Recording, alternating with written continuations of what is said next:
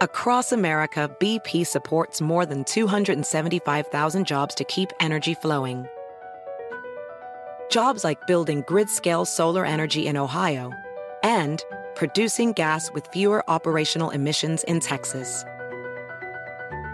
It's and, not or. See what doing both means for energy nationwide at bp.com slash investing in America.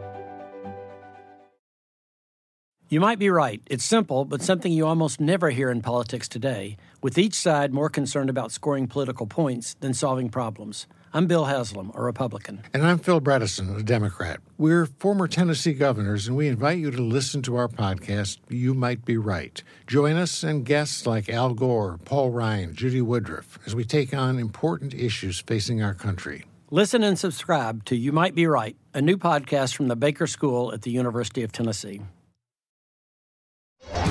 Es noticia en NTN 24. Hola, soy Moisés Naim y usted está escuchando una parte de mi programa de televisión.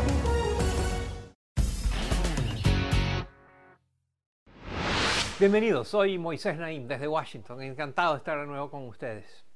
El racismo, una plaga que, que, que nos afecta históricamente y que cuando creemos que ya está acabada, que ya ha sido vencida, que ya hay conciencia eh, de lo inaceptable que es, aparece, aparece de mil maneras. El mundo está reaccionando, está reaccionando poco a poco, pero hay reacciones, hay, todo tipo de iniciativas en gobiernos, en empresas privadas, en medios de comunicación, uh, para tratar de disminuir o de penalizar estas conductas discriminatorias. En el mundo de los deportes, hay muchos ejemplos. En el mundo del fútbol, las asociaciones han adoptado medidas que penalizan a los jugadores que insultan a sus contrincantes o a otros jugadores eh, con epítetos que tienen que ver con el color de su piel. El contexto social, histórico, las circunstancias del país importan mucho en la manera como se procesan estas situaciones y cómo se maneja todo el tema racial tan espinoso, tan difícil. Sobre todo esto tiene una perspectiva muy única, muy interesante, muy controversial, la periodista venezolana Dariela Sosa. Dariela trabajó antes con nosotros aquí en Efecto Naimi, después fundó una página web que ha tenido mucho éxito que se llama soyarepita.com, donde hay todo tipo de noticias relevantes, interesantes. Ella ha estado pensando sobre eh, estos temas y hay un incidente específico que ha motivado que le hayamos pedido a ella que nos dé su perspectiva acerca de la discriminación racial y cuando eso entra en choque con el contexto cultural de los países donde ocurre. Miren. Gracias, Negrito. Así se llama uno de los vinos que comercializa la emprendedora Silvana Rosas desde su bodega en Uruguay. El nombre lo escogió en apoyo al futbolista Edinson Cavani. En noviembre de 2020, este atleta uruguayo anotó dos goles increíbles en un partido, garantizando así el triunfo de su equipo, el Manchester United de Inglaterra. En las redes sociales llovieron las felicitaciones para Cavani, incluida la de su paisano y amigo Pablo Fernández. Cavani le agradeció con el apodo que siempre había usado para su colega. Gracias, negrito. Algunos en los medios británicos denunciaron su respuesta como racista. Y aunque la Federación de Fútbol Inglesa no halló intencionalidad de discriminación, multaron a Cavani con 100.000 libras y lo expulsaron de tres partidos. Para latinoamericanos como Rosas, este episodio raya en lo incomprensible. Es una palabra cariñosa de amor, de pares, eh, no es un insulto en absoluto, es todo lo contrario, es recibir cariño de alguien.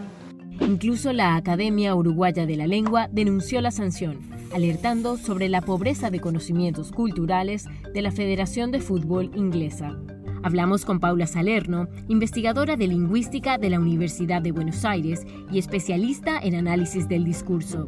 Mi opinión es que la Federación Inglesa de Fútbol juzgó una palabra con el objetivo de ser políticamente correcta y al hacerlo terminó discriminando a una persona por no conocer qué significa decir negrito como apelativo, como forma de llamar en, nuestros países. Entonces está evaluando, justamente está haciendo un juicio de valor ideológico sobre cómo las hablantes usamos nuestra lengua. Es evidente que Cavani utilizó el término afectivamente, pero ¿podrían ciertas palabras mantener connotaciones racistas que hayamos olvidado o normalizado con el tiempo?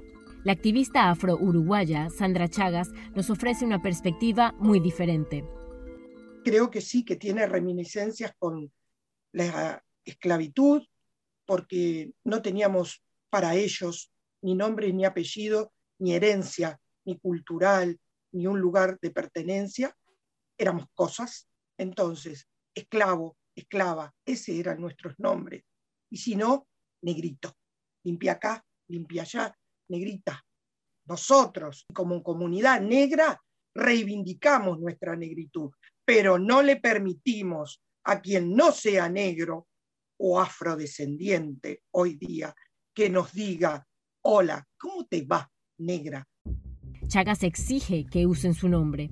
Lo ve como parte de una lucha más amplia por desmantelar el racismo estructural que considera a las personas afrodescendientes menos y que se sigue manifestando de maneras muy concretas.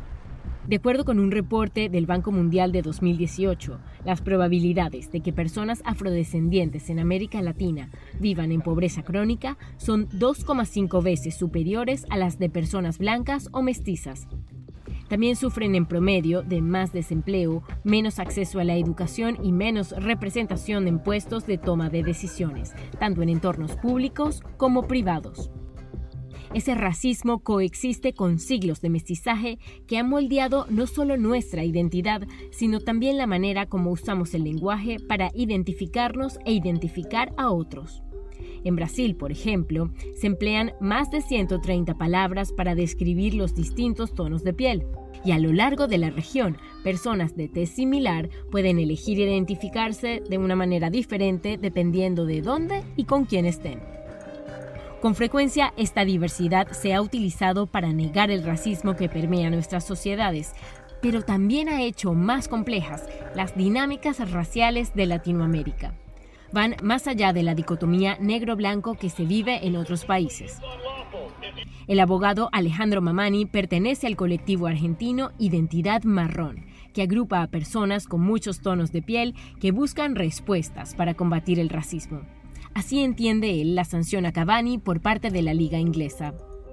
Sería muy simple querer traducir desde el norte global respuestas ante el racismo estructural en el sur global y estándares éticos. De hecho, muchas veces eso es trabajado como etnocentrismo. Pensar que estándares éticos de un contexto donde el poder esté establecido tienen que ser los mismos en otros de países del sur global.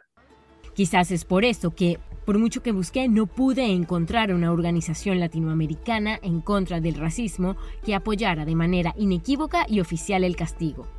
El fútbol tiene el poder de unir a fanáticos de todas partes del mundo, pero cuando las iniciativas en contra del racismo se aplican sin considerar el contexto lingüístico y cultural, abren una grieta entre distintos grupos en lugar de unificarlos y sobre todo nos distraen de la responsabilidad colectiva de buscar formas verdaderamente eficientes de luchar contra el racismo. Soy Dariela Sosa desde Buenos Aires para Efecto Naim.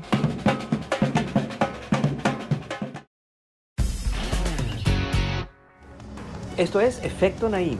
Puede verlo todos los domingos por NTN 24, a las 7 de la noche en Washington, a las 6 de la tarde en Bogotá y a las 4 de la tarde en Los Ángeles.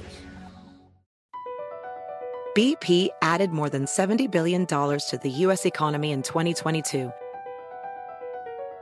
Investments like acquiring America's largest biogas producer, Archaea Energy, and starting up new infrastructure in the Gulf of Mexico. It's and, not or. See what doing both means for energy nationwide at bp.com slash investing in America. Can you remember a time when you thought someone you disagreed with might actually be right? In the new podcast, You Might Be Right, former Tennessee governors Bill Haslam and Phil Bredesen pose that question to guests like Paul Ryan, Al Gore, and Judy Woodruff. Come for the stories, stay for the substance and expert insights into some of the most challenging issues facing the country, including affordable housing, crime, and education. Listen to You Might Be Right a new podcast from the Baker School at the University of Tennessee, available wherever you get your podcasts.